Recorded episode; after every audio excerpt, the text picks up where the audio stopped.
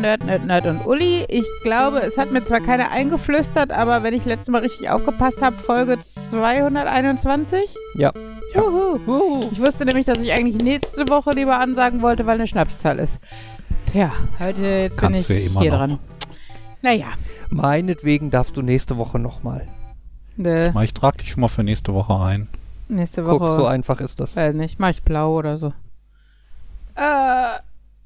Äh Habe ich schon mal erwähnt, dass ich alt bin? äh. Ja, wie man sich denken kann, haben die letzten Tage ihren Tribut gefordert. Die Terrasse ist fertig und wir Gott auch. sagen, ein paar Kilo Terrasse. Ja, die neun Tonnen Schotter und die vier Tonnen Split oder wie viel auch immer und die siebeneinhalb Tonnen Steine Mhm. wurden bewegt und sehen jetzt schöner aus als vorher. Ja. Ja. Aber es ist schon krass, was für ein Gewicht dann da so liegt, ne? Ja, Das, äh, ist schon. und dass wir das alles irgendwie von Hand bewegt haben. Also es war da auch noch, also ich denke immer, wenn ich dann da stehe und, weiß nicht, die vierte Stunde in Folge mit einer Schaufel diesen scheiß Schotter bewege und eine Schubkarre dafür nehmen, um den vier Meter zur nächsten Seite zu bringen, dann denke ich mir mal, scheiße, als sie die Pyramiden gebaut haben, hatten die noch nicht mal einen Bagger. Und das ist schon abgefahren. Also, ne, wir haben es ja bis hierhin ge- gekarrt bekommen.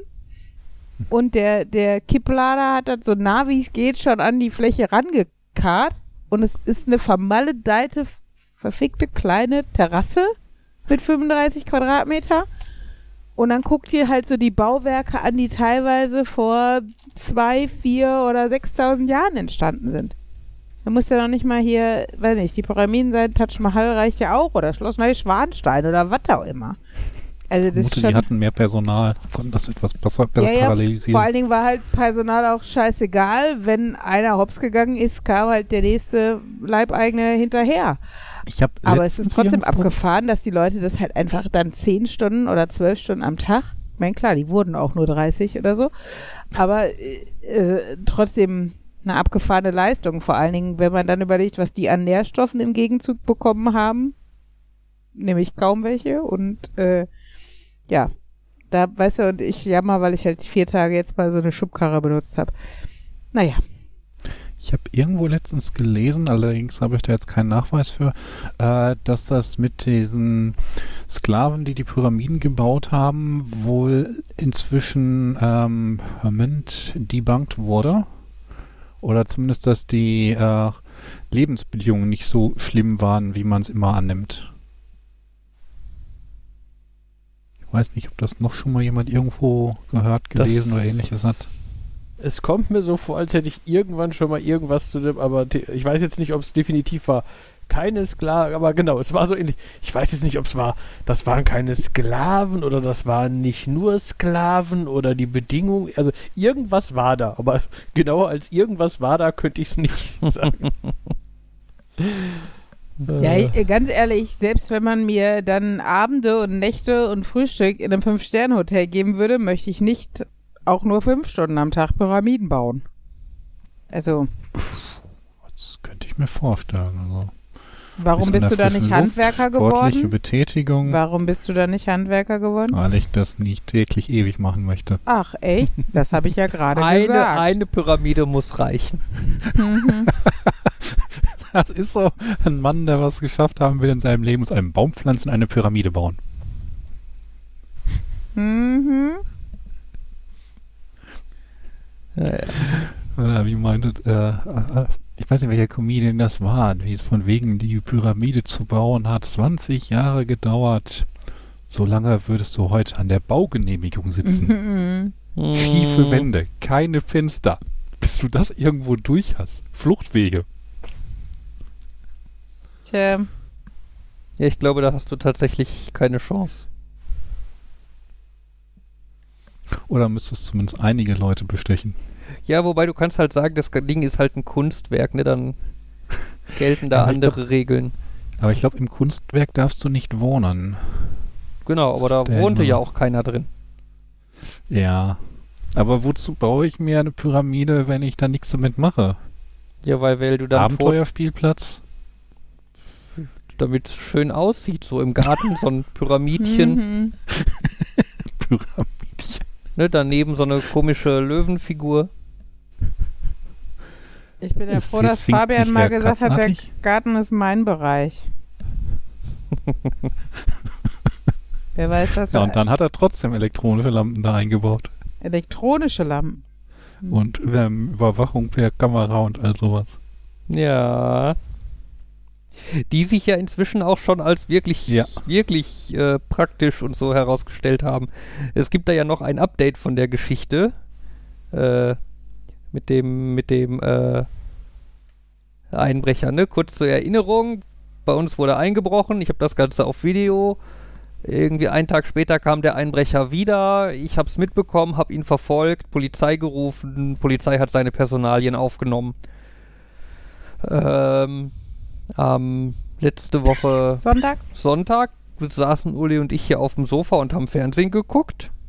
Und wir haben ja inzwischen draußen äh, Wegebeleuchtung. Also wir haben ja eine relativ lange Einfahrt bis zur Straße und wir haben jetzt, wir haben jetzt, wir haben so Laternen an der Straße stehen und die können dann jetzt tatsächlich sogar leuchten, elektrisch. An der Einfahrt, nicht an der Straße. Ja, an der Einfahrt. Ähm, genau, und die leuchteten. Und wir guckten so Fernsehen und irgendwie so aus dem Augenwinkel bekam ich mit, wie eine von den Lampen aus und wieder anging. Und das war dann halt erstmal so ein, äh, ist die Lampe kaputt? Warum geht die aus und wieder an? Was ist da los? Und dann fiel mir auf, ja, die Lampe ging nicht aus und wieder an, sondern es ist jemand quasi zwischen mir und der Lampe hin, äh, durchgelaufen und hat die halt kurz verdeckt. Oh, das ist ein äh, Moment. Wenn äh, sich ein jemand zwischen dich und die Sonne, äh, der das Licht stellt, dann ist es eine Lampenfinsternis, Eine oder? Lampen, genau. Es war eine totale Lampenfinsternis. Ähm, ja, das war der Einbrecher, der wieder bei uns durch den Garten gestreunert ist. Mhm. Viertel Oh. vor zehn abends. Ja, Sonntagabend, Viertel vor zehn. Und äh, ich bin dann raus, bin ihm hinterher, hab ihm total souverän und so zugerufen, dass er gefälligst abhauen soll. Äh, die Idee dahinter ist halt, dass ähm, man Menschen offiziell Hausverbot oder sowas. Ja, und hab ihm offiziell gesagt, dass er Hausverbot hat. Entschuldigung. Weil das Ding ist also normalerweise, also äh, grundsätzlich darf erstmal einfach niemand auf dein Grundstück. Ne, das, das ist halt so. Ähm, Aber natürlich gibt es da Ausnahmen. Ne, du hast nichts dagegen, wenn der Postbote auf dein Grundstück kommt. Ne, oder wenn dich Leute besuchen und bei dir an der Tür klingeln. Ne? Rein theoretisch ist das, dürfen die dann natürlich, dürften die da trotzdem nicht sein ohne deine Einwilligung, aber das sind halt natürlich dann Ausnahmefälle, die, wo es dann okay ist. Ähm, und jetzt auch für so einen Einbrecher gilt halt erstmal, dass der ja vielleicht nichts Böses vorhat und deswegen auf dem Grundstück ist. Ne, vielleicht war er ja hier, um sich bei uns zu entschuldigen. Ne? Ähm, oder äh, Anekdote am Rande, äh, vielleicht ist es auch ein Imker, der seinen Bienenschwarm verfolgt, weil ein Imker bei der Verfolgung seines Bienenschwarms auch auf fremde Grundstücke darf. Äh, Ich höre ich mal daraus, du hast recherchiert. spezifisch. Ja, aber das, hab, das wusste ich schon lange. Das war jetzt nicht in dem Zuge mir bekannt geworden, sondern das wusste ich schon. Äh, anyway, nein. Und äh, dadurch, dass ich dem Einbrecher dann halt explizit Hausverbot ausgesprochen habe und ihm das halt auch gesagt habe, gilt, sobald der jetzt das Grundstück betritt, macht er sich strafbar. Und er kann sich da halt auch nicht rauswieseln mit, ja, ich wollte mich doch entschuldigen oder was auch immer. Mhm. Ne? Wenn er jetzt nochmal unser Grundstück betritt, macht er sich strafbar. Punkt. Ja. Ich habe dann natürlich trotzdem äh, die Polizei angerufen und darüber informiert. Ähm, ich habe dann auch lange mit dem Polizisten telefoniert. Also, und ich habe eine Viertelstunde mit der 110 telefoniert. Ähm, ich war mir auch nicht sicher, ob die 110 da jetzt so hundertprozentig der richtige Ansprechpartner ist, aber der Polizist meinte ja, äh, wenn gerade irgendwie was los wäre oder so, dann würde er mir halt sagen, ich soll später nochmal anrufen, aber weil gerade nichts los ist, können wir ruhig telefonieren. ähm, und meinte dann, ja, dann äh, soll ich doch mal bitte im Garten gucken, ob irgendwas fehlt oder kaputt ist oder so. Ähm, habe ich halt gemacht. Ich habe aber im Dunkeln nichts gesehen und eigentlich haben wir ja auch nichts mehr. Zum einen haben wir nichts mehr draußen, seit wir ausgeraubt wurden. Seltsam. Äh, zum anderen in der Ecke vom Garten, wo er diesmal war, wäre auch sonst, glaube ich, kaum was, was sich irgendwie lohnen würde zu klauen. Die Lampen. Nee, die sind auch woanders. Und wenn er die jetzt klaut, kriegt er eine gewischt, kann er meinetwegen machen. Ähm, genau. Der Polizist klang am Telefon so ein bisschen so nach, ähm, bitte sagen Sie doch einfach, dass irgendwas beschädigt ist, weil dann können wir tätig werden. Also er hat irgendwie zwei, drei, viermal gefragt, ob denn sicher nichts beschädigt oder geklaut ist. Mhm. Und ich musste ja aber ehrlich bleiben und ich könnte immer nur sagen, nee, soweit ich sehe, fehlt hier nichts und es ist auch nichts kaputt. Der hat den Rasen Und- kaputt gemacht. Ist drüber Mm, ja, gelaufen über unseren englischen Rasen. ja. Auf jeden Fall konnte die Polizei dann im Endeffekt nichts machen. Er meinte, er, er hätte halt irgendwie Kollegen vorbeischicken können, die dann zu dem Typen hingehen und sagen, du, du, du, mach das nicht nochmal. Das wäre dann aber im Endeffekt genau das gleiche, wie ich gemacht habe, indem ich gesagt habe, sie haben Hausverbot. Ich bin doof, ich, wieso sieze ich den Typen auch noch?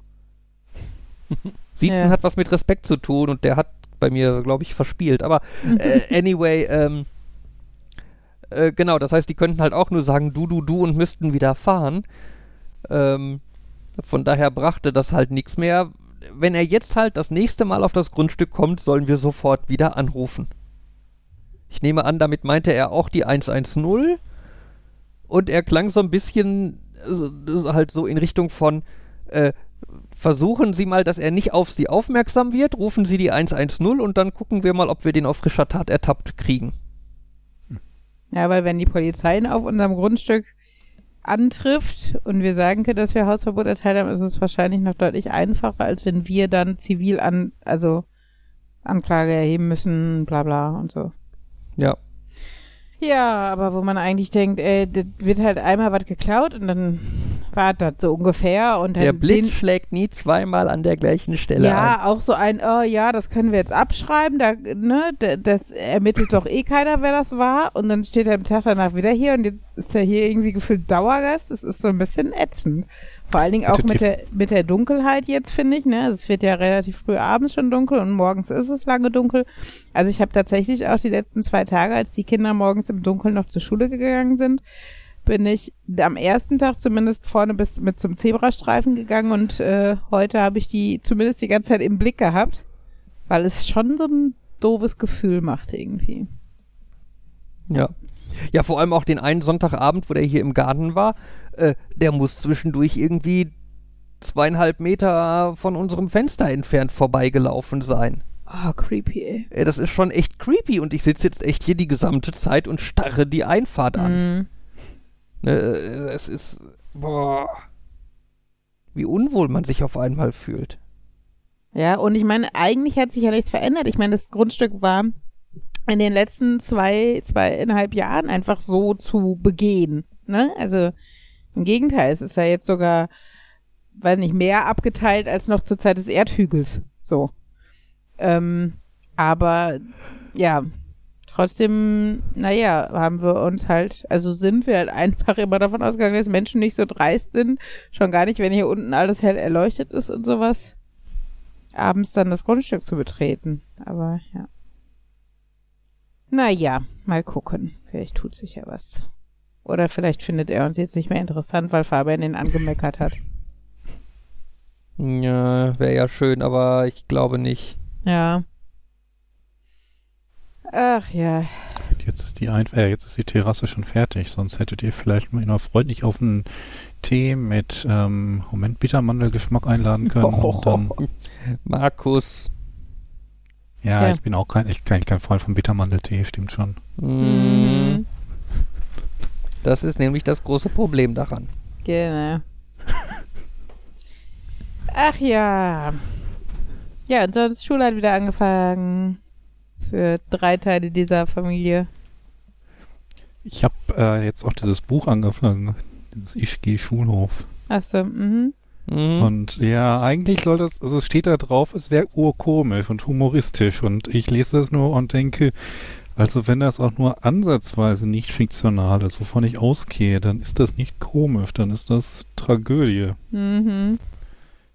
Oh, ich kann mich ja schon kaum noch dran erinnern. Das ist lange her. Woraufhin Chrissy mir erklärt, dass Tiffany eine Verweilerin sei. Okay. Was heißt wohl Verweilerin? Weil ich sitzen bleibe. Genau, früher hieß das Sitzenbleiben. Ah, Okay. Ja, und da wir irgendwie alle mit allem überfordert sind, dass irgendwie beschlossen wird, jetzt machen wir dieses jahrgangsübergreifende Lernen, aber die Lehrer werden nicht irgendwie geschult oder so. Hm. Klingt alles katastrophal. Und natürlich auch wieder dieser Punkt, ähm, dass man erst nach so und so vielen Jahren Investitionen mal mit Schule richtig, also mit Schulunterricht in Berührung kommt und dass es dann zu spät ist, um abzubrechen. Hm. Und man im Lehramtsstudium eigentlich nichts anderes machen kann. Ja. Naja. Ja. Bei, U- bei urkomisch, aber du findest es nicht komisch, fällt mir ein. Ich war äh, in Caveman. Einem Comedy. Ein Ein-Mann-Theaterstück. Okay. Aber dadurch ist es halt irgendwie fast eher so, hm, will man, ist schon fast Stand-up oder so. Okay. Und äh, ja, das hat meine, meine Schwester sagen, ja, das, das gibt schon seit äh, äh, irgendwie. Das ist, gibt schon ewig lange, sie sieht das immer und das und sie sieht immer, liest immer so tolle Sachen davon und wir hatten meiner Mutter Karten dafür geschenkt vor einem Jahr oder so. mhm. Und das war so ein. Ich habe damals schon gedacht so, hm, ja, ich finde, das klingt jetzt nicht so spannend, aber naja, da, ich hab, das war so ein, dann nehmen wir mal drei Karten. Meine Schwester wollte auf jeden Fall, eine für meine Mutter und eine können wir dann ja gucken, ob der Freund meiner Mutter mit will oder vielleicht der Freund meiner Schwester oder so. War aber beides nicht Thema und dann war ich doch mit. Und ja, der Typ, der das gemacht hat, der war lustig. Mhm. Aber ich fand das Stück selbst nicht so lustig, aber das halbe Publikum hat sich total begackert und da sitzt du die ganze Zeit und denkst so, ha, ihr habt, äh, okay. Aber der Inhalt davon ist quasi äh, ein Typ, den seine Frau vor die Tür gesetzt hat, weil er ja nur so ein Höhlenmensch ist. Und dann ist das Thema so ein bisschen, und das geht halt viel um Stereotype. Mhm. Und Mhm. so ist der typische Mann und warum sagt man so ist der typische Mann und so ist ja der typische Mann nicht unbedingt und ich glaube, dass es ist wahrscheinlich signifikant lustiger, wenn man wenn man in jeder dritten Aussage ein Hahaha, so ist mein Mann auch oder Hahaha, so ist meine Frau auch hatte. Ich glaube, das waren Mhm. die Leute, die sich die ganze Zeit begackert haben und ich habe gedacht so, ja, das ist ein Stereotyp, von dem habe ich gehört. Ich finde, der stimmt nicht unbedingt, aber ja, hm. Mhm. Also ich meine, der Typ, der das gemacht hat, war gut, aber äh, ja, es, ich glaube, das ist äh, es ist signifikant lustiger, wenn man wenn man sich schon viele Jahre mit einem Partner rumgeschlagen hat. Wenn man Mhm. viel wiedererkennt aus dem eigenen Leben. Ja. Ah, irgendwie basierend auf einem Buch, glaube ich und so, aber und ins Theaterstück umgeschrieben hat äh, Esther Schweinsters. Oh, okay. Das war so ein, hey, den Namen kenne ich sogar. Mhm. Ja, aber also die war jetzt nicht da oder so, das war einfach Autorin. Äh, genau. Ja. Jetzt beim Schulthema hatte ich, okay, natürlich ein bisschen bedingt durch die beiden Bücher mit Schulbezug, die ich äh, kurz hintereinander gelesen habe, Schrägstrich lese. Jetzt Mhm. Könnt ihr gerne euch amüsieren. Ich habe zu we- ich habe so wenig von Schule, äh, ich, ich will so viel von Schule, oder ich habe noch nicht genug von Schule, jetzt muss ich davon auch noch lesen. Ähm, eines von den Sachen, die ja in dem Buch sehr auftauchen, ist, dass die Umgebung der Schüler da alles andere als gut ist. Mhm. Irgendwie, Mhm. dass die Lehrer sich nicht richtig darum kümmern, dass die ja, teilweise die Kinder misshandeln im schlimmsten Fall oder halt, dass die einfach nicht den Platz haben, damit das Kind vernünftig lernen kann, nicht selbst geregelte Abläufe haben. Und da hatte ich dann schon mal überlegt, so ganz radikal, vielleicht haben wir genügend Lehrer und brauchen einfach massig mehr Sozialarbeiter und Pflegefamilien. Ja, also ich glaube, das eine sollte das andere nicht ausschließen. Also man spricht in, im Schulkontext von multiprofessionellen Teams.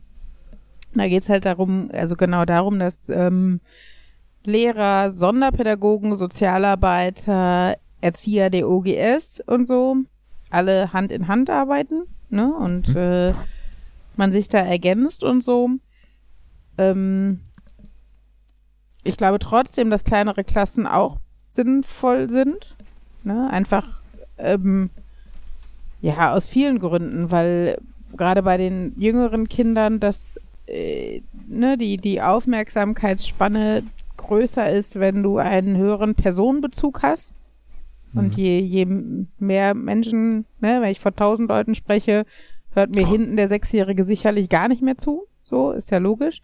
Mhm. Und ähm, Genau, also da ist das halt so, äh, also da glaube ich einfach, sind kleine Klassen auch nochmal sinnvoll. Hinzu kommt, dass die baulichen Gegebenheiten einfach nicht so sind, dass du so große Klassen haben kannst. Das heißt, ich glaube, mehr Lehrer auch. Also sind grundsätzlich immer sinnvoll, so. Ähm, aber klar, mit den Anforderungen, die Kinder heutzutage haben und Schule heutzutage haben und den Anspruch auch, also wir sind ja halt nun mal keine reine Bildungsfabrik mehr, sondern es geht ja darum, auch die Kinder mit ihren Herausforderungen wahrzunehmen und zu fördern, sei es ADHS, sei es Autismus, ne? Also die, das ganze Spektrum, was es an, an Problemen gibt, ähm, dass, dass du da nicht eine Person schulen kannst, die auf jede Eventualität ausgerichtet ist, dann könnten die Lehrer erst mit 50 in den Job gehen, das wäre ein bisschen spät. Ähm, von daher macht es ja Sinn, dass du ne, für also verschiedene Konstellationen an der Schule hast, verschiedene Ansprechpartner für verschiedene Förderbedarfe und sowas. Ähm, also da würde ich einfach sagen, das eine schließt das andere nicht aus. Ja, es war jetzt da jetzt auch, weil wieder dieses Aufgaben, ähm, natürlich kann man das irgendwie dem Jugendamt melden, aber wenn das Kind nicht gerade aktiv am Spieß über den Grill hängt, hm. dann haben sie keine Kapazitäten für sowas frei. Ja, ja, das, ähm, das ist mir im Studium schon begegnet, diese Aussage, lieber eine schlechte Familie als gar keine Familie, was ich halt einfach ja. nicht so sehe. Ähm, klar gilt es, also gilt bei den Jugendämtern auch erstmal die Devise, auch schon allein wieder aus Kosteneffizienzgründen, aber insgesamt, dass erstmal die Familie als solches zu betreuen, zu stärken, zu unterstützen und im Idealfall ist zu schaffen, dass das Kind da bleiben kann, klar. Ähm, aber ne, ich sehe halt einfach das Kindeswohl so im Vordergrund, dass halt, äh, wenn das nicht zu, auf einem gewissen Standard zu gewährleisten ist, dann muss das Kind halt erstmal da raus. Aber wie gesagt, das, äh, dafür bin ich ja auch kein Experte. Sehe das nur so von außen. Ähm, der Vorteil ist ja, wenn du jetzt wirklich eine gut ausgestattete Schule hast mit diesen multiprofessionellen Teams und dazu gehören halt auch viele Schulsozialarbeiter, nicht nur eine, sondern je mhm. nach Schulgröße durchaus mehrere. Ähm, hast du zum Beispiel wie jetzt an der Grundschule von Henry und Ellas ähm, Schule haben die ein Familiengrundschulzentrum, das sich ganz explizit auch an Eltern und Familien ähm, wendet. Also, ne, wo es nicht darum geht, dass nur Angebote für die Schüler dieser Schule ähm, hm. kreiert werden, sondern es gibt halt diese Sprachkurse, es gibt das Elterncafé, es gibt diese Nähkurse umsonst, es gibt Erste-Hilfe-Kurse. Also, die versuchen ganz viel. Es dauert natürlich bis, also gerade Eltern, deren Deutschkenntnisse zum Beispiel nicht gut sind oder die schlechte Erfahrungen gemacht haben mit Institutionen oder so, bis die sich darauf einlassen können. Oft ist es dann so eine Mundpropagandasache. Der eine nimmt den nächsten mit, so. Mhm. Ähm, heutzutage ist es ja nun mal leider so, dass auch ähm, Eltern von Kindern, die sechs und aufwärts sind, einfach schon beide arbeiten gehen müssen, damit du einen gewissen Standard halten kannst. Ähm, und das heißt, die Zeit ähm, und die Muße für die Familie oder die Eltern, jetzt so Dinge zu, also bei Dingen teilzunehmen, die nicht zwangsweise nötig sind, äh, ist natürlich auch dann immer nicht so gegeben, wie es vielleicht noch vor 40 Jahren war oder so, wo einfach der Großteil der Mütter zumindest zu Hause war. Ähm, aber wie gesagt, die, die, ähm, die Schulsozialarbeiter bieten in der Hinsicht auch einen Ansprechpartner für, ähm, für so Hilfe beim Amt, beim Ausfüllen von Formularen und so. Also sie beschränken sich tatsächlich nicht auf dieses, auf diesen schulischen Kontext. Entschuldigung. ähm, sondern äh, auf ja, auf alle Probleme, die in so Familien auftreten können. Und ich glaube, da ist die Hemmschwelle auch geringer, zu so einer Schulsozialarbeiterin hinzugehen und zu sagen, hören Sie mal, ich habe Probleme mit dem Amt, als zum Amt selber. Weil man beim Amt immer gleich als, als, als ähm, Leistungsbeziehender Angst haben muss, dass da was gekürzt wird. So glaube ich das Gefühl zu haben. Ja. Sorry, ich höre auf. Sonst meckert Jan wieder. Oder schläft. Dann meckert er nicht. Och, ich hatte gerade noch was in die Richtung, wobei das so halb Überleitung ist. Äh, auch in Bezug auf Klassenzimmer. Und zwar kam ich dazu wegen eines fliegenden Klassenzimmers. Mhm. Ich weiß nicht, äh, ähm, ihr kennt die Geschichte? Yep. Äh, auch beide Filme? Äh, ich glaube, ich weiß nicht, ob ich den neuen kenne. Ich kenne nur den Das alten. neu ist auch natürlich in Anführungszeichen, er ist von Mhm. 2002. Ach krass, okay. Ich habe die relativ kurz hintereinander gesehen und so ein bisschen dann natürlich vergleichen können. Und ich finde bei sowas dann halt auch interessant, wie sich die Dinge geändert haben, was so ein modernerer Film mehr macht, anders macht.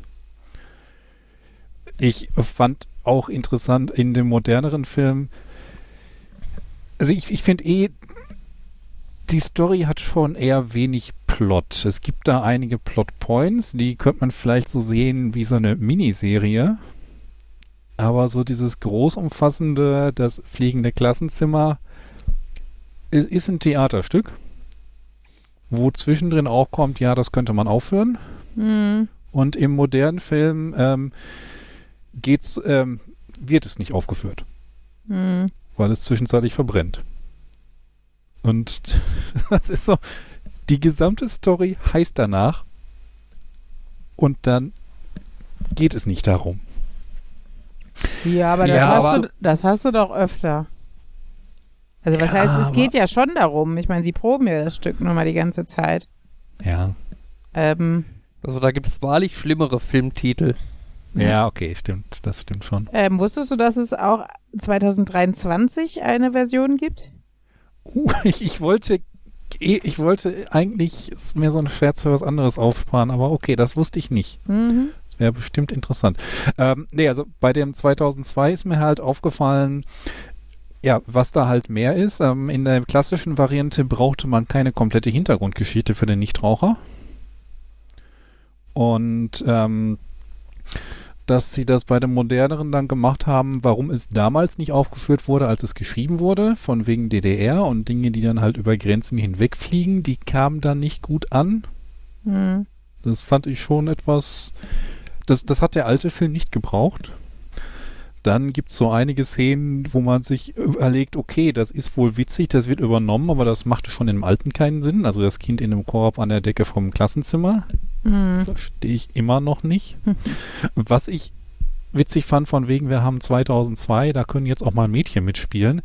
Weiß ich nicht, ob das so direkt auf das Theaterstück bezogen ist, sondern oder darauf, dass der alte Film, ja, dass es auch auf den Film selber zutrifft. Aber was ich insgesamt das Gefühl hatte, und das war der ein Punkt, wo ich eigentlich hinkommen wollte, ich finde, der alte Film ist zeitlos. Mhm. Und der moderne ist so ein bisschen veraltet. Dadurch, dass sie irgendwie in 2002 gesetzt haben mit Politik und mit dem Radiokonzert und so weiter, ähm, wirkt der halt jetzt veraltet, während der andere quasi ein Stück für die Ewigkeit ist. Und so ein Darf bisschen ich hatte ich das Gefühl. Fragen, welchen meinst du mit dem alten? Es gibt von 54 oder von 73 einen? 73. Achso, okay. Oder 54 muss ich auch noch gucken. oh, ja, gut. Wobei, ich hätte jetzt auch nicht sagen können, dass er von 73 ist. Ich meine, ja, der wirkt so ein bisschen betagt, aber dass der inzwischen seine 50 Jahre alt ist, sieht man ihm nicht an. Mm, Wenn du die Klamotten der Kinder anguckst, schon. Ja, aber das ist zeitlos. Das kann ich auch Nein, heute noch das, tragen. also mm, QED. äh, Naja, und ähm, so ein bisschen hatte ich das Gefühl, okay, Wargames ist da noch ein Beispiel. Der klassische Wargames, der ist natürlich so kalter Krieg, aber das ist zeitlos und ähm, Atomgefahr, während der Wargames 2 mal ich sehr in seiner Zeit spielt. Bei Pünktchen und Anton habe ich mir auch gedacht, so die alte Fassung, wo Pünktchen irgendwie nachts Streichhölzer verkauft, dann die mittelmoderne Fassung, wo sie äh, in der Fußgängerzone Musik macht und darüber Geld sammelt und die moderne, wo sie einen Twitch-Kanal aufmacht, um darüber Geld zu sammeln für Anton.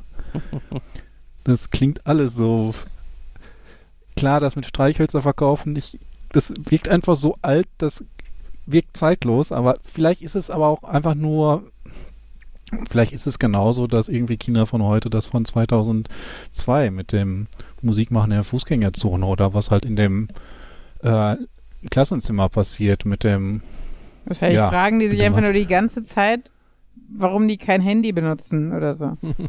Ja, das ist eh so eine Sache. Ich würde mir, ich würde, ich würde gerne mal moderne Kinderbücher lesen, ob es da noch Abenteuerbücher gibt, ähm, in denen die Kinder auch tatsächlich Technik haben, ohne dass die Technik in den ersten zehn Minuten kaputt gehen muss, damit sie ihr Abenteuer haben können. Denn Mhm. wenn ich mir die fünf Freunde Bücher angucke, denke ich mir, spätestens nach den ersten drei Abenteuern wird man Georg ein Smartphone in die Hand drücken, sagen, das hat jetzt GPS, das hat Karten und du kannst uns anrufen, wenn was ist. Und dann hätte es die anderen 19 plus 30 Bände nicht gegeben. Hm. Ja. Ich habe in der letzten Zeit ein, äh, ein quasi einen Podcast zum Thema James Bond geguckt, einfach nur weil ich drüber gestolpert bin, weil der von Leuten ist, von denen ich andere Sachen geguckt habe. Mhm. Hab da so, also deswegen Podcast, also ja, der ist auch auf YouTube, der ist aber kam auch als Podcast. Auf jeden Fall, da war das auch Thema, dass man das, dass man, dass die, dass manche von den etwas neueren James Bond Filmen äh, potenziell mehr in die Jahre gekommen wirken als die alten, weil auch wieder so dieses, boah, das ist so dieses typische, das sind, sch, das huch, Entschuldigung. Jemand guckt hier parallel was auf seinem Ich guck sie Handy. gar nicht. Sie ist versehentlich wo draufgekommen. Mhm. äh, so Effekte, so dieses ah, schlechtes Matrix-Style, irgendwie Effekte oder irgendwie so Zeitlupe und dann so. Der Film, der wirkt mehr in die Jahre gekommen als, ja, der spielt zwar in den 60ern, aber der spielt halt einfach in den 60ern und äh, das ist so, ich glaube auch dieses Gefühl von der Unterschied zwischen einem Film, der halt früher spielt und einem Film, von dem du denkst, boah, das sind so typische Sachen für Filme aus der Zeit. So dieses, dass einem manche, manche Sachen veralteter vorkommen, oder das, was du mit zeitlos meinst. Also, natürlich haben die wahrscheinlich nicht die Sachen an, die man jetzt noch anziehen würde, aber das stört einen nicht so sehr wie, das wirkt halt irgendwie sehr datiert, datierend. Ja, ich glaube, es ist halt auch ein Unterschied, ob die Story halt funktioniert oder ob es halt Details sind. Weißt du, dass sie mit einem Wählscheibentelefon telefonieren, mein Gott, ne, da kann man halt drüber hinwegsehen. Man checkt halt, dass es ein Telefon sein soll. Oder wie, ne, wie hier Retro-T-Shirts und sowas. Aber, ähm, ja, ja, wenn die Story halt keinen Sinn macht, weil das einfach, ne, weil, das heutzutage nicht passieren würde, in keinster Weise oder so, dann ist es halt noch schwierig, also ist es, finde ich, schwieriger nachzuvollziehen. Beziehungsweise dann ist es so, wie du sagst ja, dass man es als historisches Produkt, es spielt in der Zeit und so muss ich es wahrnehmen, damit es funktioniert, damit die Story trotzdem funktioniert. Sehen. Wie müsste man jetzt Petter ohne Netz einschätzen? Da geht es darum, dass der Junge mit seinem Telefon äh, ein Foto von einer Tiermisshandlung macht als Beweismittel, das aber nicht weiterschicken kann und deswegen auf dem Berg, an die Spitze eines Bergs pilgern muss, um dort irgendwie Empfang zu bekommen und das Beweismittel abzuschicken. Okay. Ist das, ist das schon veraltet? Weil inzwischen hat man ja überall Netz oder ist das Nein. einfach nur Deutschland? Also nein, ich glaube nicht, dass es veraltet ist, dass die Thematik kein Netz.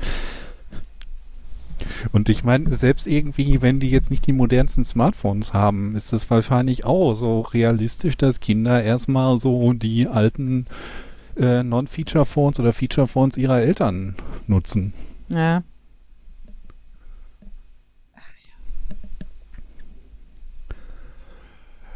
Naja, ich, ich gucke die Filme gerne. Auch die modernen, die dann komisch sind, aber wie Jana schon sagte, so, ich, ich beobachte diesen Effekt auch immer wieder, dass alte Dinge einfach zeitloser wirken und irgendwie dann Neuauflagen oder einfach Ich- nur Fortsetzungen. Ich, ich weiß, bei Ich den glaub- Sternkindern, da war das so, die alte Fassung hatte einen coolen Greenscreen-Effekt und auf den haben sie sich dann sehr stark gestützt für die Fortsetzung, aber der ist so in die Jahre gekommen, dass der neuere Film, also die Fortsetzung, schlechter wirkt, älter wirkt als das Original, was den Effekt mit Bedacht eingesetzt und dafür viele andere coole Effekte hatte. Ich glaube, es ist aber auch eine Generationensache oder eine Alterssache. Ich glaube, und dadurch, dass wir jetzt, also äh, 73 so alt sind wir ja nicht, aber ne, wir haben ja noch diesen 80er-Flair irgendwie mitgekriegt zumindest. Hm. Deshalb ist das für uns präsenter. Und dann, so, wenn du dann das doppelte Lottchen in Schwarz-Weiß guckst oder so, dann ist das halt einfach alt. Also das war einfach vor unserer Zeit. Und ich glaube, deshalb hat das eine andere Nostalgie Mhm. als die Zeit, die wir selber miterlebt haben. Das ist einfach nur alt.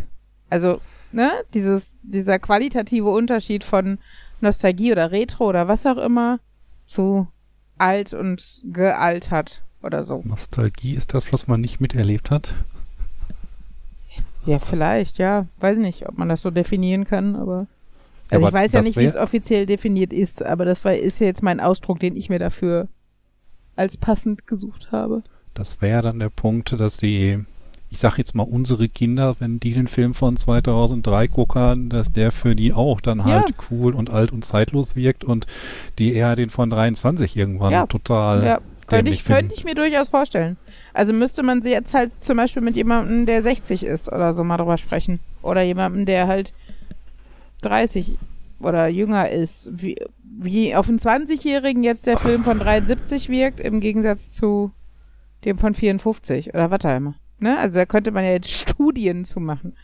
Ähm, was ich nicht habe, aber deshalb ist es ja dann nur eine Hypothese. Ja, es ist. Mm, Also ich habe auch. Ja, es ist jetzt schwer zu umschreiben. Von wegen, dass sich doch irgendwie auch Humor gewandelt hat und was ein Film ausmacht, äh, gewandelt hat. Ja, wir Mhm, haben ja schon öfter auch drüber gesprochen, dass einfach die Art und Weise, wie Filme gedreht werden, die Schnelllebigkeit, die Schnitte, Ja. die, die Story, das, äh, du kannst einfach Filme nicht mehr oder Geschichten nicht mehr gut erzählen, äh, wie sie mal waren. Und deshalb, Mhm. das meine ich mit diesem, du musst es dann tatsächlich als historisches Dokument feiern, wahrnehmen, was auch immer.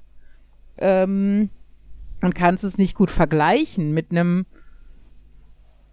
spannenden Mainstream-Film, den du jetzt heutzutage gucken würdest oder sowas, ne? Also das ist einfach dann nochmal eine andere Kategorie Film und äh, aber wie gesagt, ich äh, hinzu kommt natürlich, dass es einfach auch subjektive Wahrnehmung ist. Was findet man spannend, was findet man schön, was findet man ästhetisch, äh, was findet man nervig. Und von daher.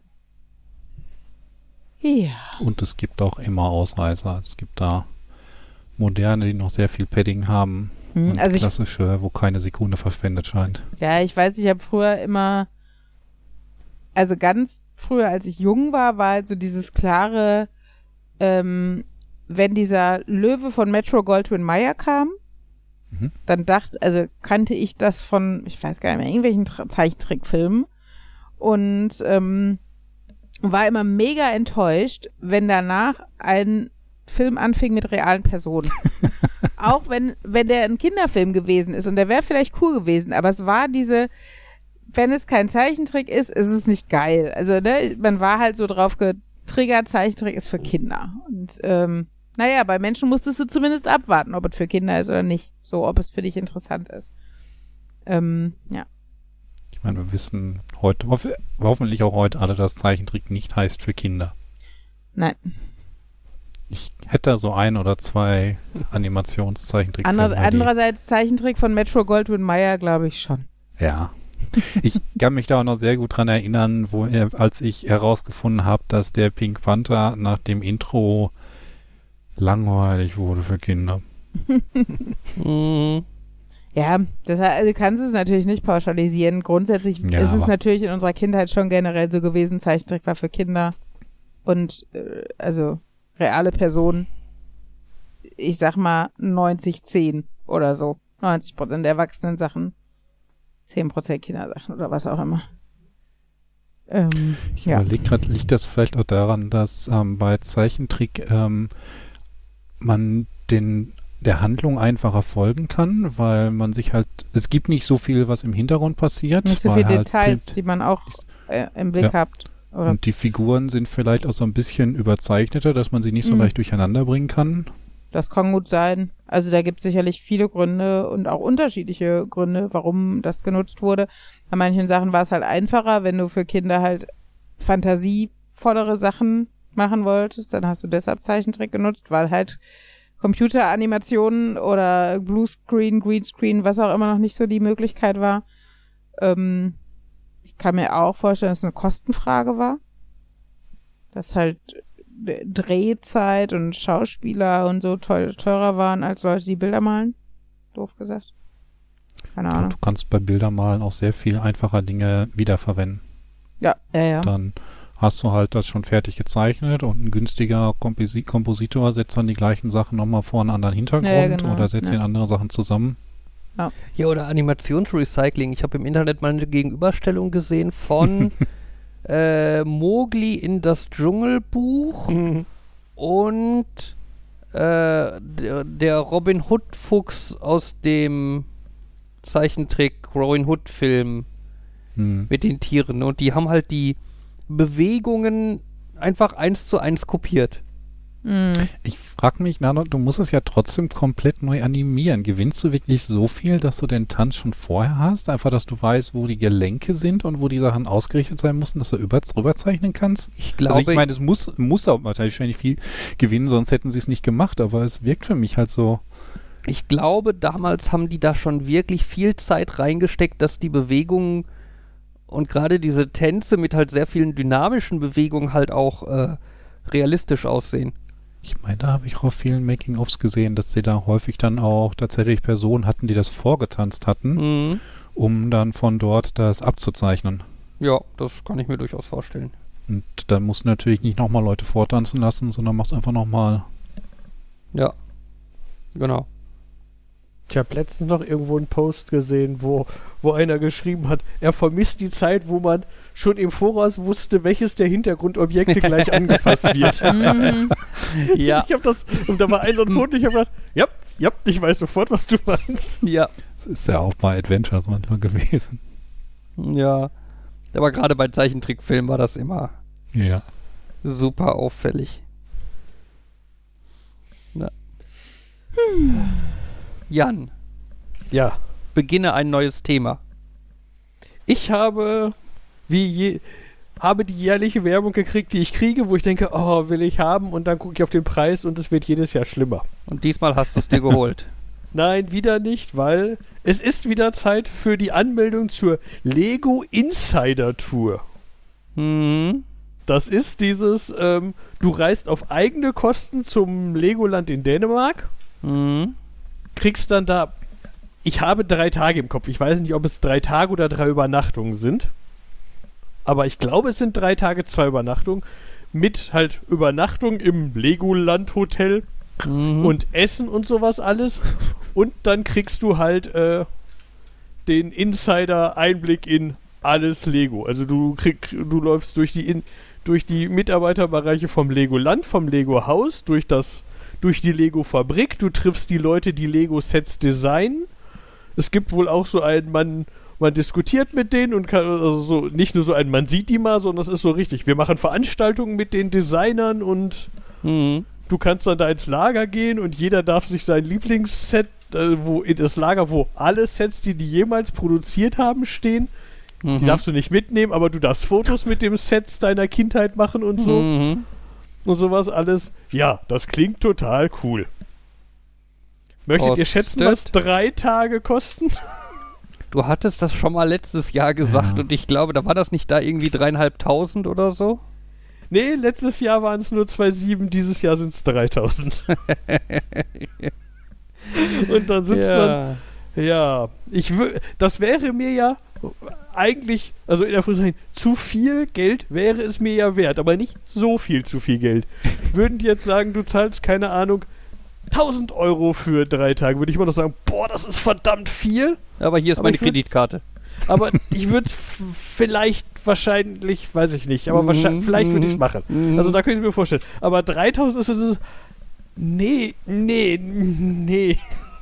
Aber die Tatsache, dass du jetzt zum, ich glaube, dritten Mal davon erzählst, Mhm. ist schon ein Indikator, dass der, der, dieser, diese Differenz zwischen zu teuer und willig nicht allzu groß ist.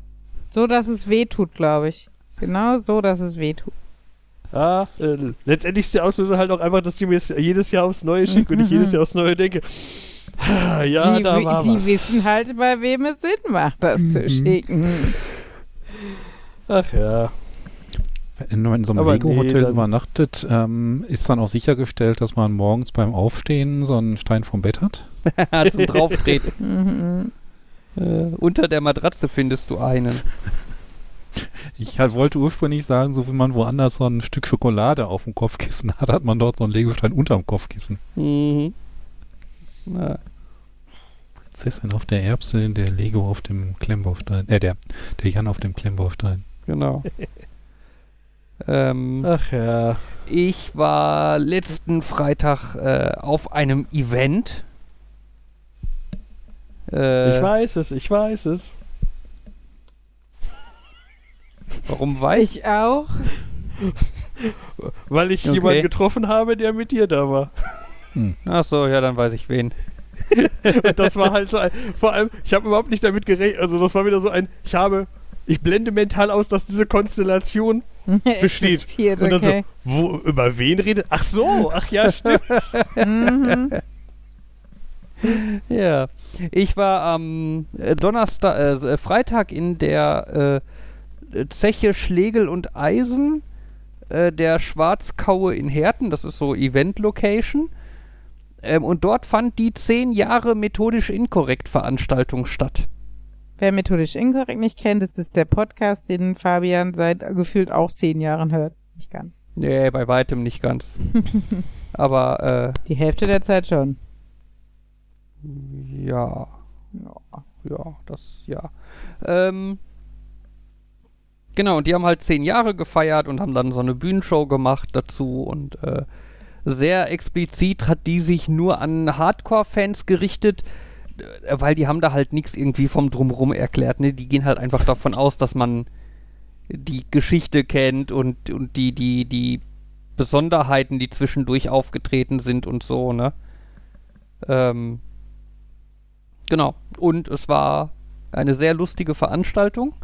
Äh, sie haben so schöne Experimente gemacht wie, ich setze mich auf ein Rollbrett und habe einen CO2-Feuerlöscher und gucke mal, was passiert.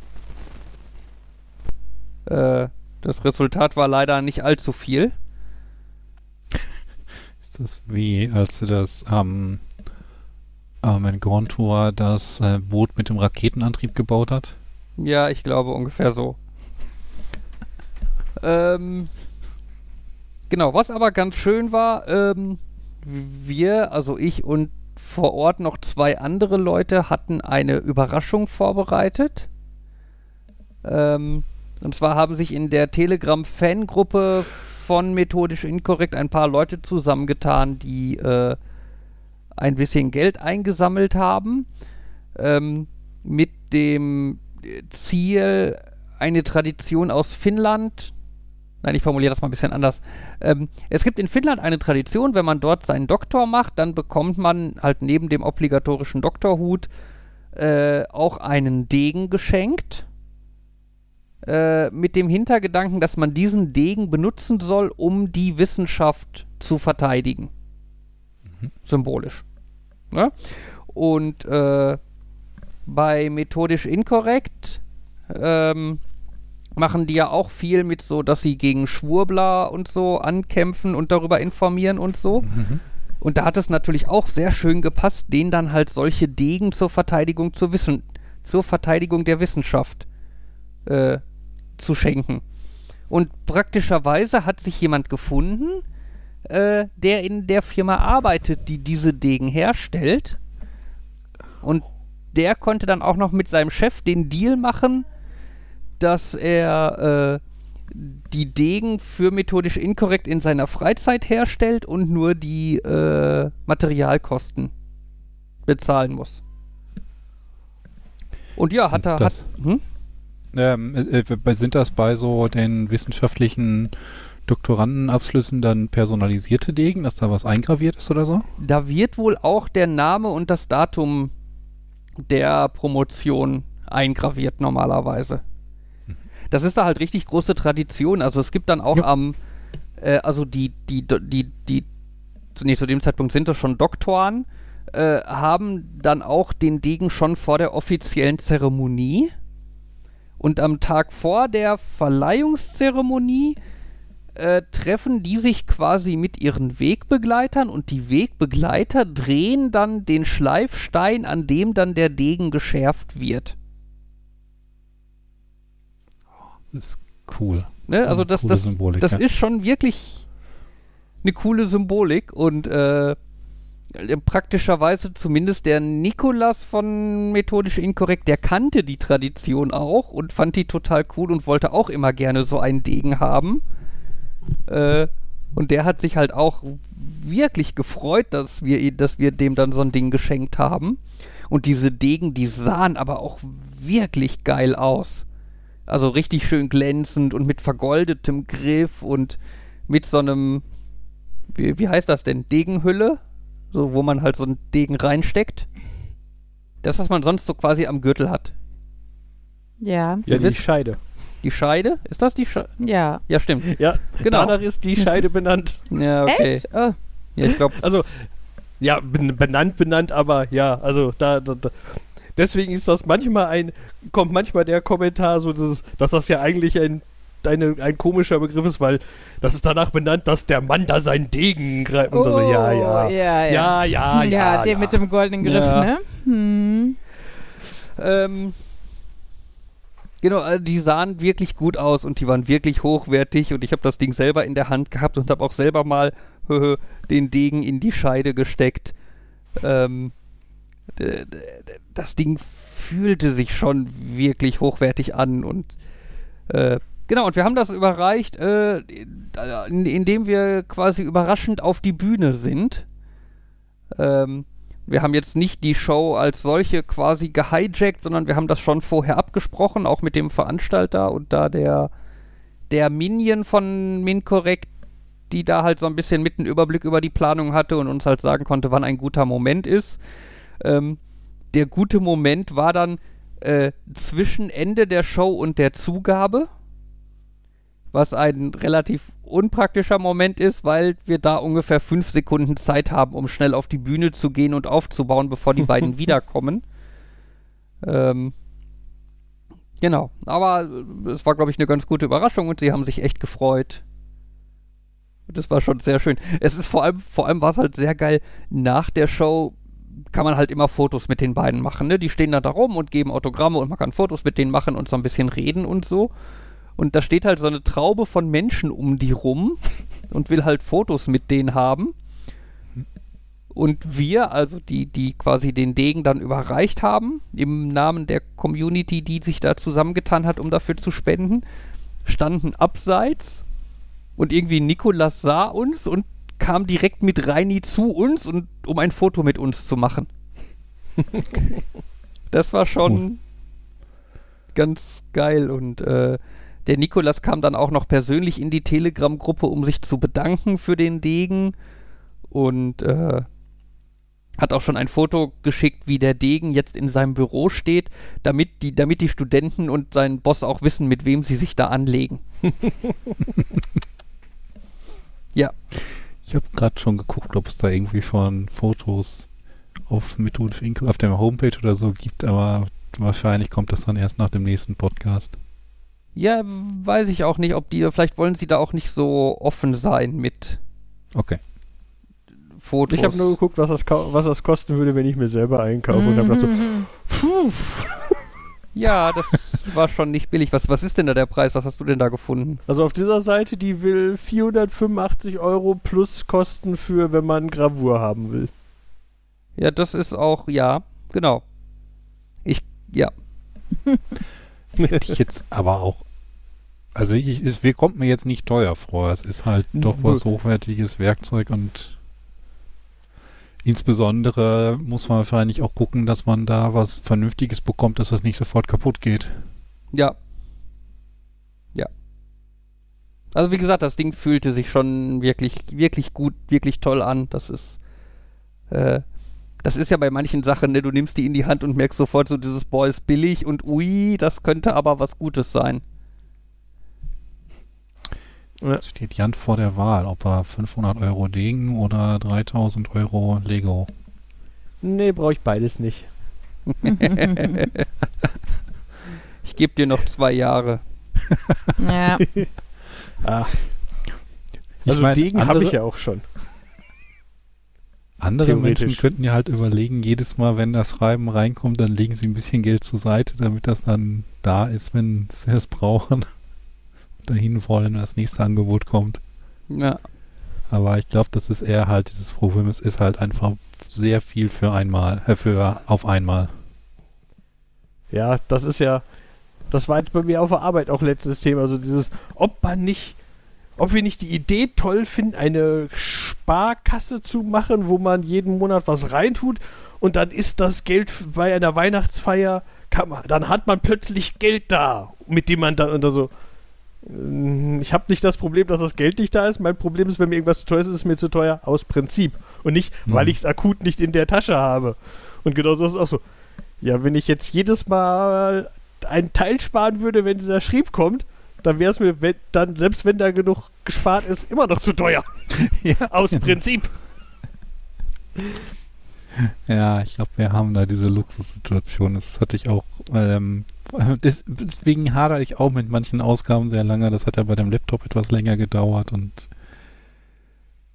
jetzt habe ich mir auch gesagt, so das nächste größere, was da im Computerbereich kommt, erst wenn das andere zwei Monate her ist. Mhm. Ah, ja. Bei dem Laptop frage ich mich ja auch noch so ein bisschen, da ist ja eigentlich dieses Konzept, äh, dass man nicht wegschmeißen muss, sondern dass es Ersatzteile gibt. Mhm. Die Frage ist, wie realistisch ist das, wenn das alles immer mit viel Versandkosten von woanders kommt und es dann doch letztlich sich nicht lohnt, die Ersatzteile oder Updates zu bestellen. Ich meine, klar, das wurde auch schon gesagt, das Ding finanziell ist das nicht so sinnvoll, aber wenn es sich zumindest beim anderen lohnen würde. Ja, ich meine, es geht ja dann auch nicht nur dabei einfach um den, den, den finanziellen Faktor, sondern auch um den ökologischen Faktor. Ja, klar. Ne, es ist natürlich, macht es deutlich weniger äh, ab äh, o- CO2 und so, wenn du halt den Laptop, wenn du halt nur Teile neu brauchst und nicht den ganzen Laptop wegtust. Hm. Ja. Ein bisschen, was auch gesagt wurde, ähm, einfach, dass du dich an das Gerät gewöhnst, dass du nicht irgendwie nach zwei Jahren äh, zwar einen neuen, halb so günstigen Laptop holst, der dann wieder Tastaturlayout anders, hat und andere Größe und irgendwelche komischen Dinge, sondern du hast halt das gleiche Gerät. Also ich, ich bin schon davon überzeugt, dass das eine gute Idee ist. Mhm. Aber halt so ein bisschen skeptisch halt, wie gut klappt das. Das hat man ja häufig, dass man irgendwie etwas unheimlich cool findet, aber dann ist es in Amerika und wenn man darüber nachdenkt, das fände ich doch gut. Ich meine, beispielsweise der Analog Pocket, unheimlich geht, aber nicht mit den Versandkosten. Hm. Da muss man schon Glück haben, dass die dann auch irgendwie einen Vertrieb hier haben oder sich darum kümmern, aber halt, dann hast du halt auch häufig das Problem, die, ich sag mal, Kleinanbieter, die wollen sich gar nicht darum kümmern, dass das auch irgendwie woanders hinkommt, weil das für die zu viel Aufwand ist. Hm. Habe ich häufig bei irgendwelchen ähm, Webcomics, die dann halt Bücher rausbringen. Hm. War so ein amerikanisches Print on Demand, aber ja, ist ein amerikanisches Print on Demand. Und wenn man das nach Europa bekommen möchte, dann denkt man besser erst gar nicht drüber nach. Ja.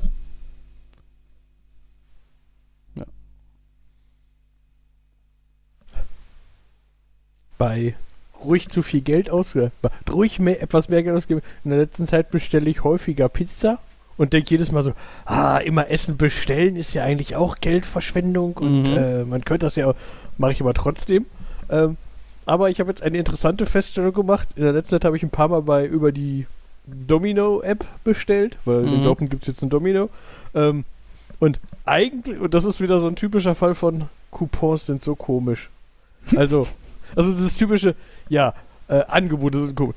Die haben, äh, die meisten Pizzen kosten, also die, die Pizzen, die interessanter sind, wo dann halt mehr Zeug drauf ist. Ich weiß jetzt gerade nicht, was nur Salami kosten würde, aber so, so vier, fünf Zutaten, die kosten dann immer so 12, 13 Euro, was halt für eine Pizza schon viel ist. Mhm. Aber äh, irgendwie montags bis donnerstags gibt es eigentlich immer einen Coupon. Äh, eine Pizza kaufen und dann kostet die zweite Pizza 2 Euro. 2 Euro. Genau. Und wenn du äh, und äh, am Freitags bis Sonntags gibt es den Coupon, äh, wenn du mindestens zwei Pizzen bestellst, kostet jede 6,99 Euro. Okay. Das heißt, es ist, äh, wenn ich da bestelle, ist es immer so ein. Also ich bestell- 14 Euro für zwei Pizzen. Egal an Genau. welchem Tag du bestellst quasi.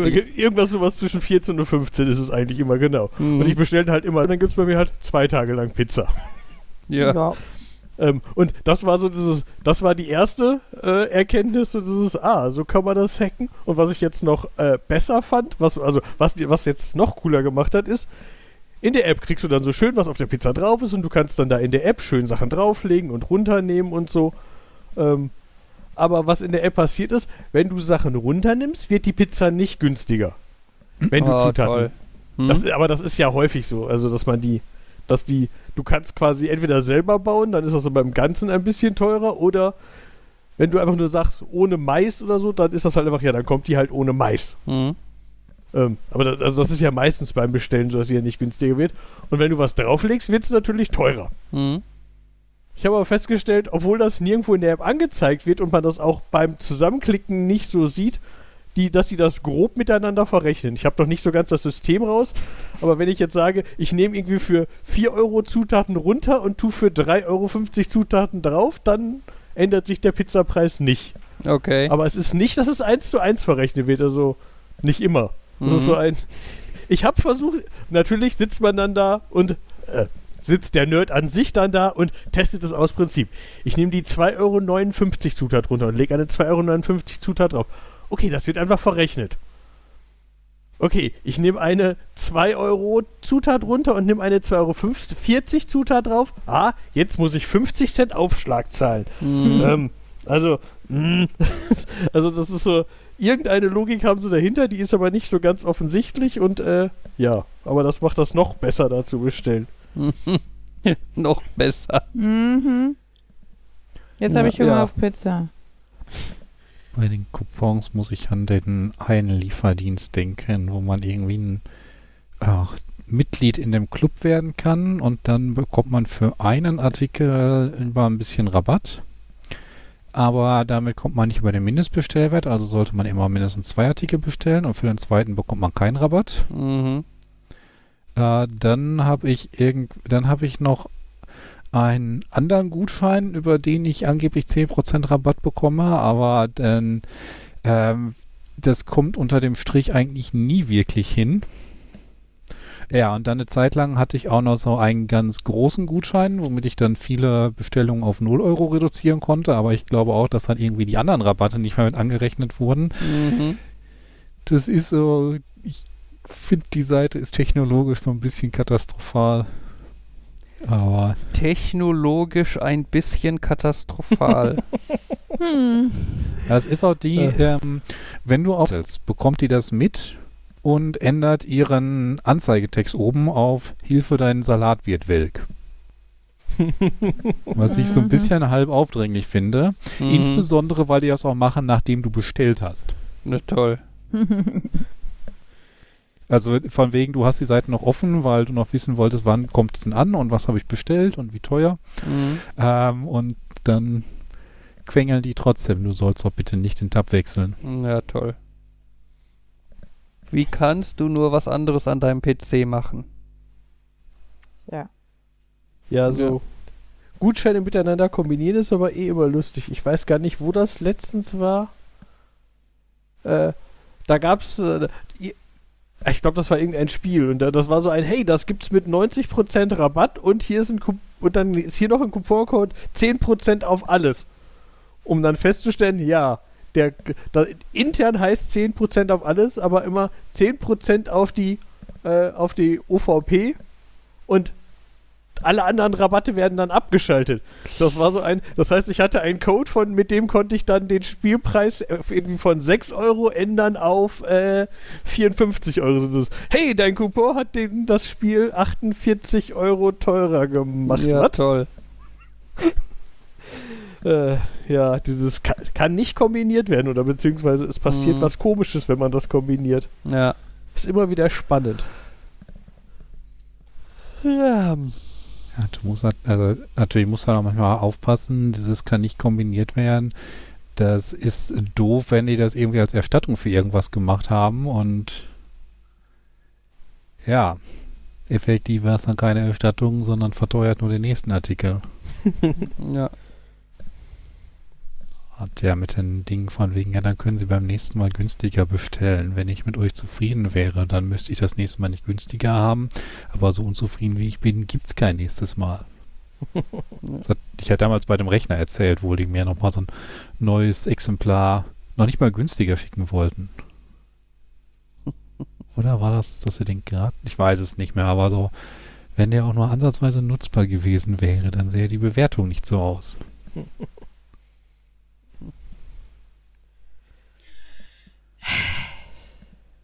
Ach ja. ja. Ich hatte gestern äh, ein bisschen Spaß mit der Technik hier im Haus. Ein bisschen Spaß. War sie technologisch ein bisschen katastrophal? Äh, Ja.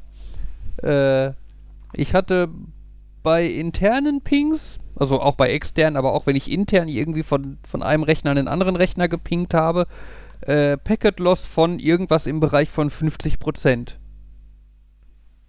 Was deutlich nicht sein sollte.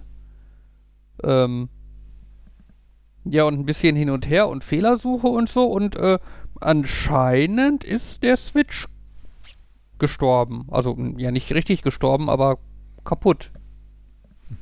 Ich weiß es nicht. Also er behauptet auch in seinem Webinterface, dass äh, eigentlich mit den Ports alles okay ist. Da ist halt irgendwie ein Port, der dann irgendwie 30 kaputte Pakete hatte in den letzten fünf Monaten oder so. Das äh, würde ich mal einfach ignorieren, ne? Ähm, aber halt nichts, was irgendwie äh, 50% Paketverlust äh, erklären würde. Ähm, ich kann den Switch neu starten, dann ist wieder alles gut für die nächsten zwei bis drei Stunden. Dann geht's wieder los. Und ja, anscheinend ist der Switch tatsächlich einfach kaputt. Aber Ja. auch auf eine komische Art kaputt. Ja, Also- also, ich, ich kenne halt die Variante, dass dann bei einem Switch irgendwie ein Port nicht mehr geht oder der ganze Switch einfach nicht mehr geht oder so, ne? Äh, aber jetzt so ein komisches, ja, eigentlich funktioniert er, nur halt irgendwie bei jedem zweiten Paket nicht.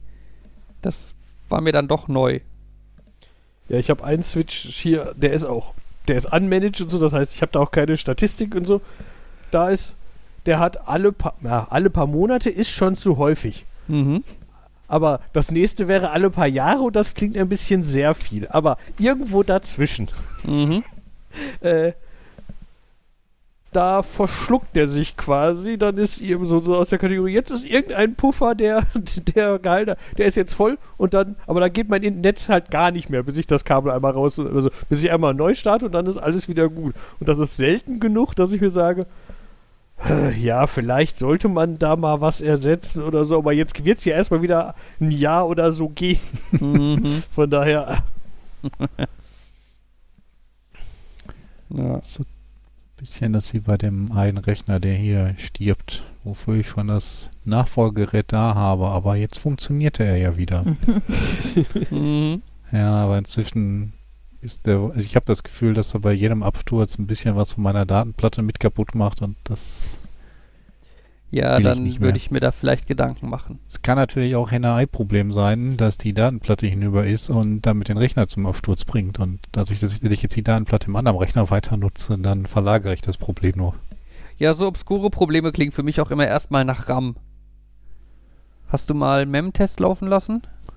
Ähm, nee, ich, ich habe auch, äh, ich habe auch eigentlich so ein bisschen die Bootplatte im Verdacht Mhm. und irgendwie manchmal auch die Konnektoren, dass die ein bisschen locker sitzen. Mhm. Aber es ist halt auch ein altes Ding und es lief eigentlich nur noch, weil ich noch nicht bereit war zu migrieren. Mhm. Aber das muss dann wohl mal langsam. Ja.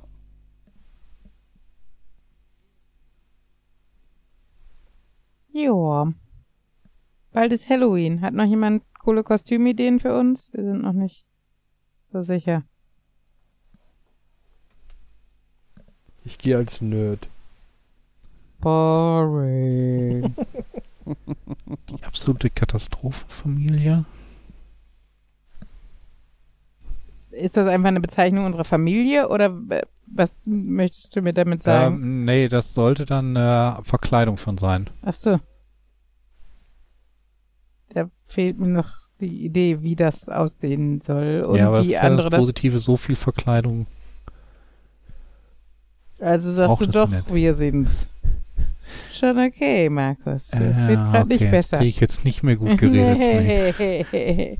nee. Ich kriege euch auch irgendwie nicht auf die Flodders oder so abgebildet, um, um Markus Vorschlag aufzunehmen. Mhm. Oh, ich wollte schon immer mal mit Gummistiefeln und Zigarre durch die Nachbarschaft laufen. schon geil und so ein Kittel, boah. Also Flodder wäre schon ein geiles Kostüm. Ist jetzt die Frage, sollten Halloween-Kostüme irgendwie gruselig sein oder ist einfach nur verkleiden? Also Henry ist der Überzeugung, dass ja. Ich habe aber gesagt, ich finde, wenn Ella als Katze gehen will, kann sie auch als Katze gehen. Also. Ja. Ja. Also von daher äh, bin ich da eigentlich, also ich weiß nicht, ob es offizielle Richtlinien dafür gibt. Ich bin da flexibel. Ähm. Ja.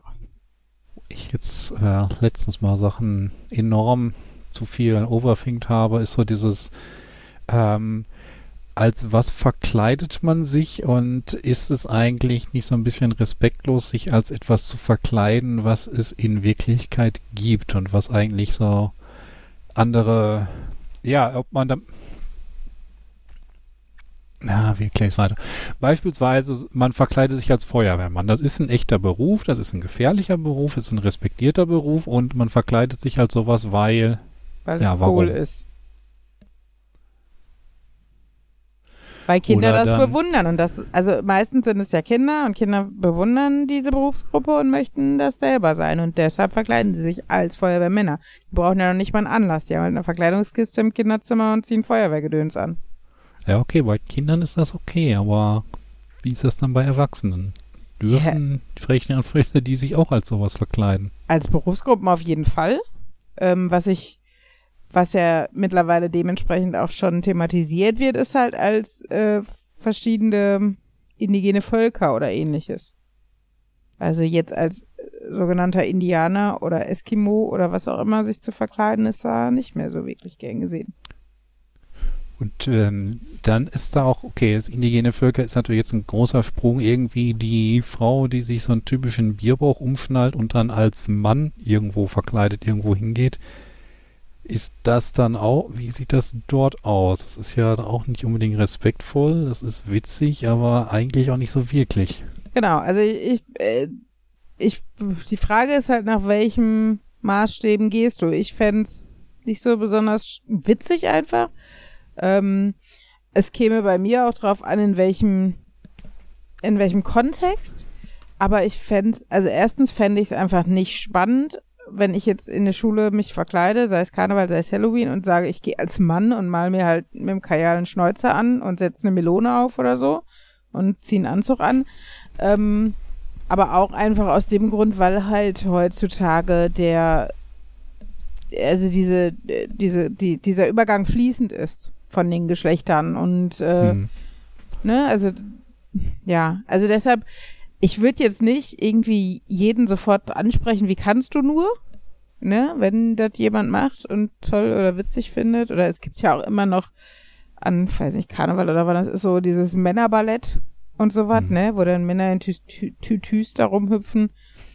Ähm, er ist schon manchmal lustig, glaube ich, wenn man diese Person auf der Bühne selber kennt und das halt eigentlich nicht die Typen sind, also, sondern die, die die Maskulinität da total raushängen lassen.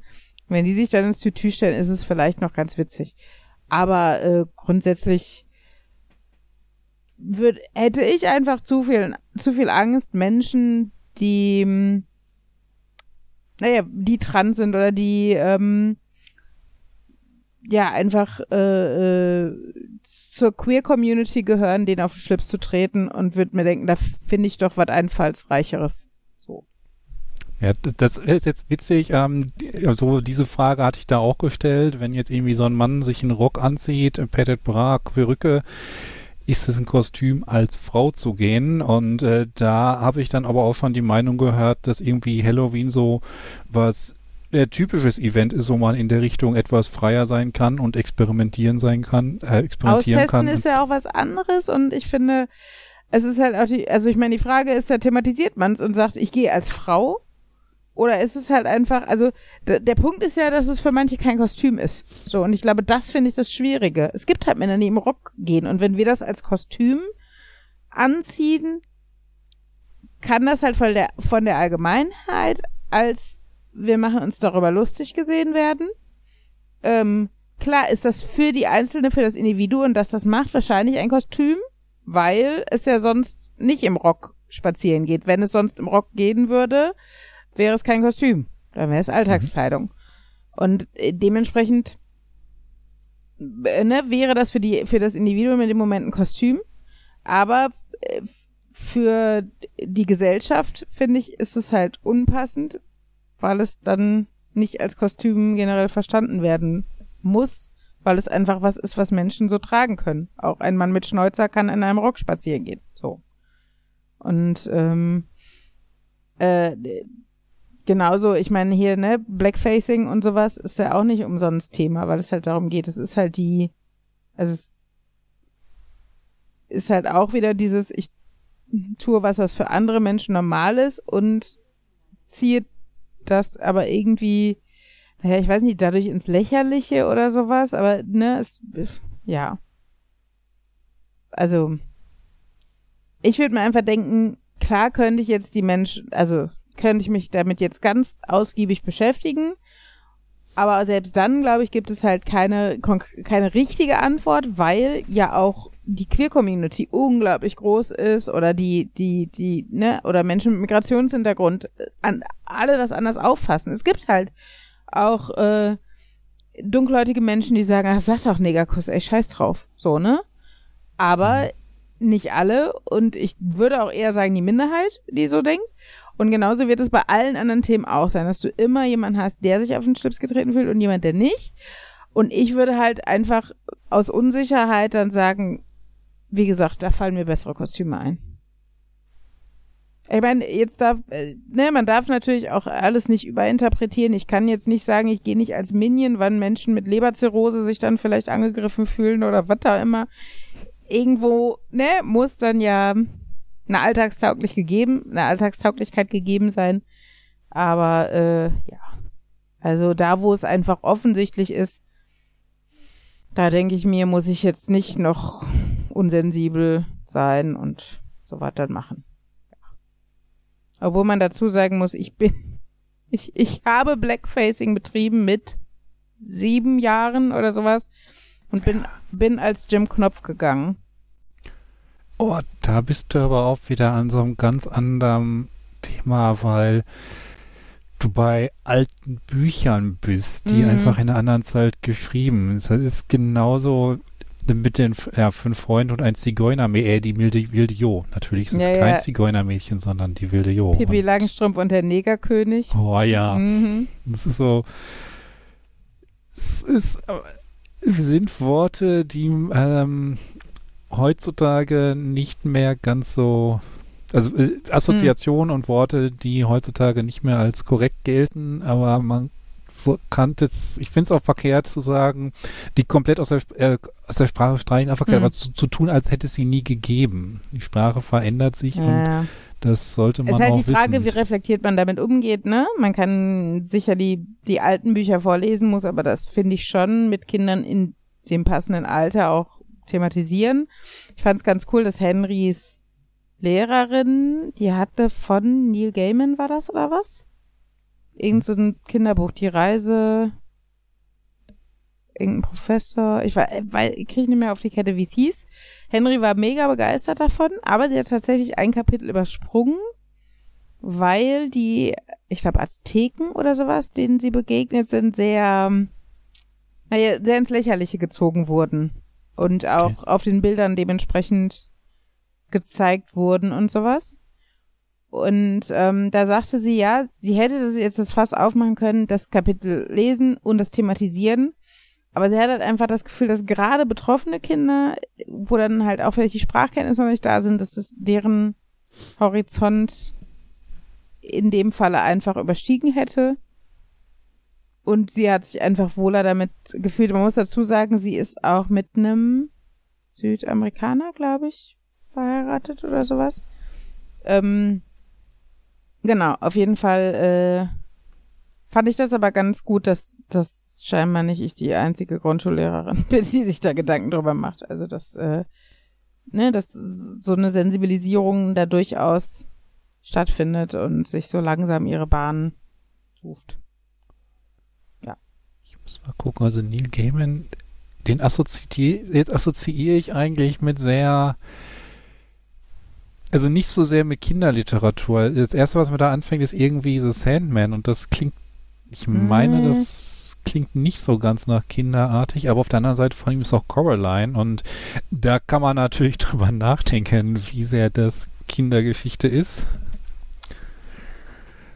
Aber ja, Ja. das war dann auch wieder, das ist auch das, das Thema von wegen, Kinder mögen es eigentlich, gegruselt zu werden, solange das Ende okay ist. Mhm. Also müssen wir Halloween einfach Coraline mit denen gucken. Mhm. Nicht begeistert. Mhm. Und jetzt Good Omen, das hätte ich irgendwie immer in die Scheibenwelt ein. Äh, zusammen mit Terry Pratchett. Schon gut, schon gut. Ja, ja, es ist, äh, es ist nicht da drin, aber es hat den, es ist in, in dem Stil schon. Achso, vielleicht war das auch Terry Pratchett. Ich weiß es nicht. Nee, nee, aber es ist, äh, das ist fo äh, Fortunately the Milk. Ist das im Englischen und im Deutschen? Die verrückte Ballonfahrt mit Professor Stegos total locker in der Zeit Herumreisemaschine. Das, ja. das ist mal wieder so meine Theorie, weil Engl englische Sachen haben, englische Dinge haben einen Namen, deutsche Dinge haben eine Beschreibung. Tja. Ich war, als das äh, irgendwie Thema war, also hatte ich damals schon mitgekriegt, dass Henry das irgendwie.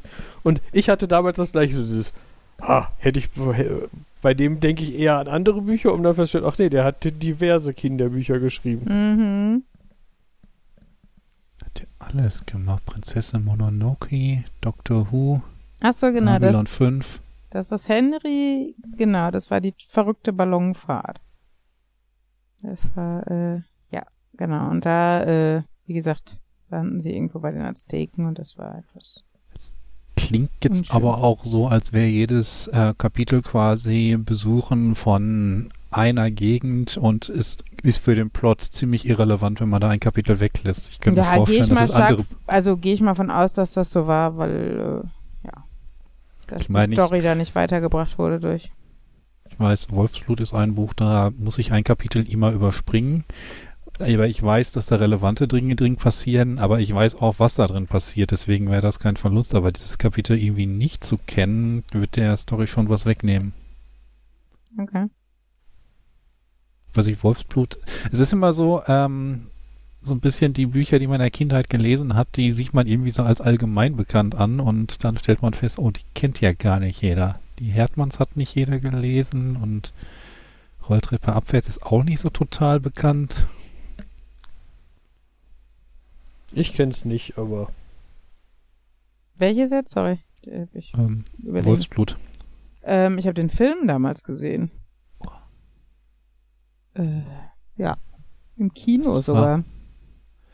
Oh, ich, ich wüsste gern, welcher das war. Ich weiß, wir hatten es als Schullektüre und dann haben wir im Kino auch eine Verfilmung davon sehen müssen sollen. Also war es quasi so eine Pflichtaufgabe, sich den Film anzuschauen.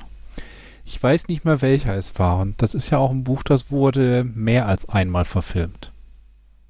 Ja. Ich denke, bei mir war es das von 1991, weil ich da halt im in dem Alter war. Von Disney war das. So häufig, okay, jetzt habe ich doch nur drei Verfilmungen. Eine Zeichentrickserie. Also ich sehe spontan 25, 36, 46, 73, 74, 74, 75, 77, 82, 91, 94, 97, 2018. 2020 auch noch. Oh ne, 2020 schlägt er mir gar nicht vor. Okay. IMDb. Nee, da heißt der Ruf, Ruf der Wildnis, aber. White Fang. Ach ja, so oder so.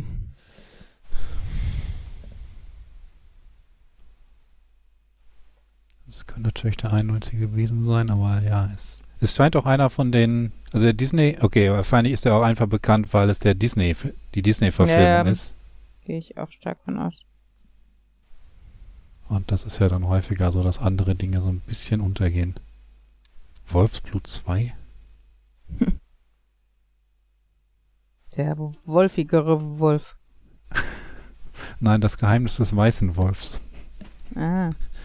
Was komisch ist, weil das im Englischen schon White Fang heißt, also ist der dann der nächste weiße Wolf oder so. Mhm. Ja, 1991 gab es noch einen anderen. Bin überfordert. Wolfsblut greift ein. Da würde ich jetzt eher klingt nach vermuten, so Kommissar Rex für Arme oder Ja. so. Genau, hätte ich jetzt auch gedacht, irgendwie.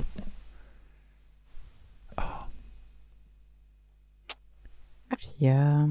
Bei Neil Gaiman ist mir jetzt gerade eingefallen, ich habe ich hab angefangen in ein Hörbuch, nein, ja, ich dachte, ich höre in ein Hörbuch rein. Das ist aber ein Hörspiel.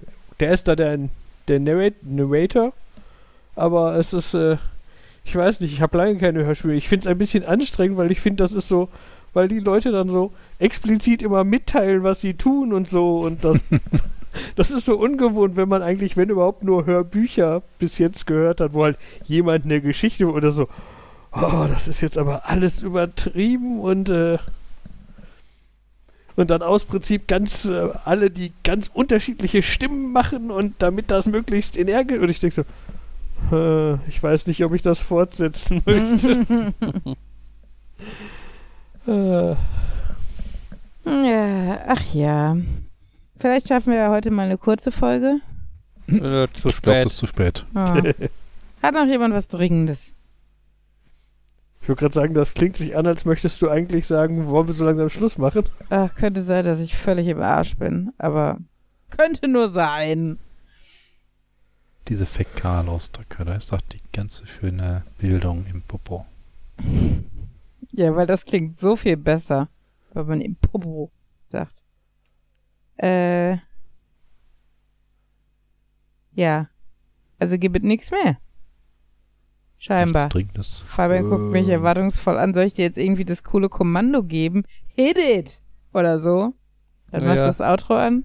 Irgendwie eine, dass ich weiß, was. Hit it! Okay. Oh Gott, du bist der emotionsloseste und antriebsloseste Ich DJ, den ich je musste gesehen habe. rumklicken. Ich musste klicken. Hier sagt der DJ dann auch laut ins Mikro, wenn die Party Meute da steht und gerade Stille herrscht. Musste klicken. So. Äh, wir verabschieden uns voller Elan von euch. Freut uns, dass ihr dabei gewesen seid und aufs nächste Mal, wenn es eine Schnapszahl gibt, Tschüss sagen Fabian, Markus, Jan. Nerd. Nerd. Nerd. Und Uli. Tschüss. Tschüss.